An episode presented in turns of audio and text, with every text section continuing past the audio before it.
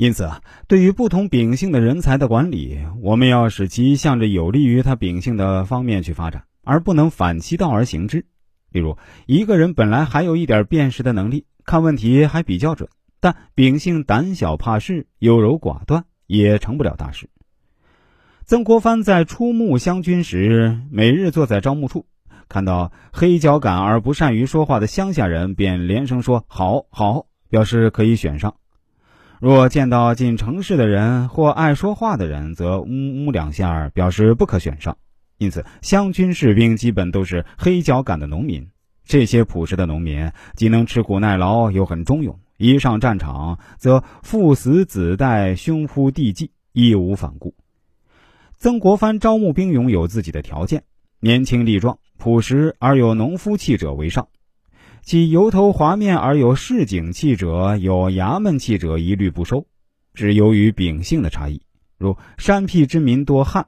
水乡之民多浮华，城市多游惰之气，乡村多拙朴之夫。善用兵者，常好用山乡之族，而不好用城市进水之人。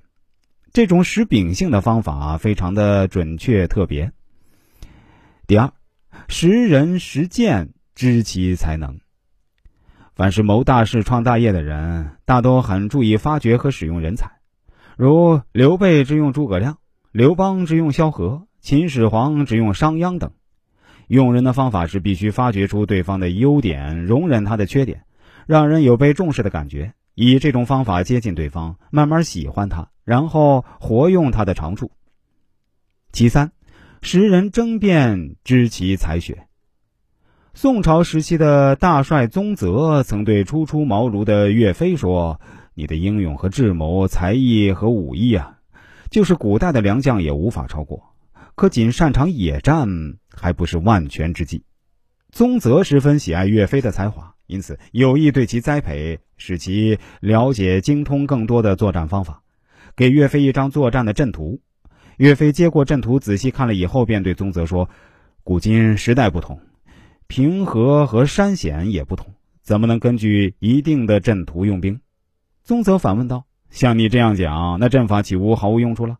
岳飞答道：“列阵而后战，乃兵家之常规，但其运用之妙却存乎一心。”宗泽听了岳飞的议论，心中非常佩服，感到岳飞是一个十分了不起的人才。事实也证明宗泽的判断是正确的。曾国藩还认为，考虑事情由浅入深的人较为机智。官场险恶，要想立身其中，首要在于变通二字。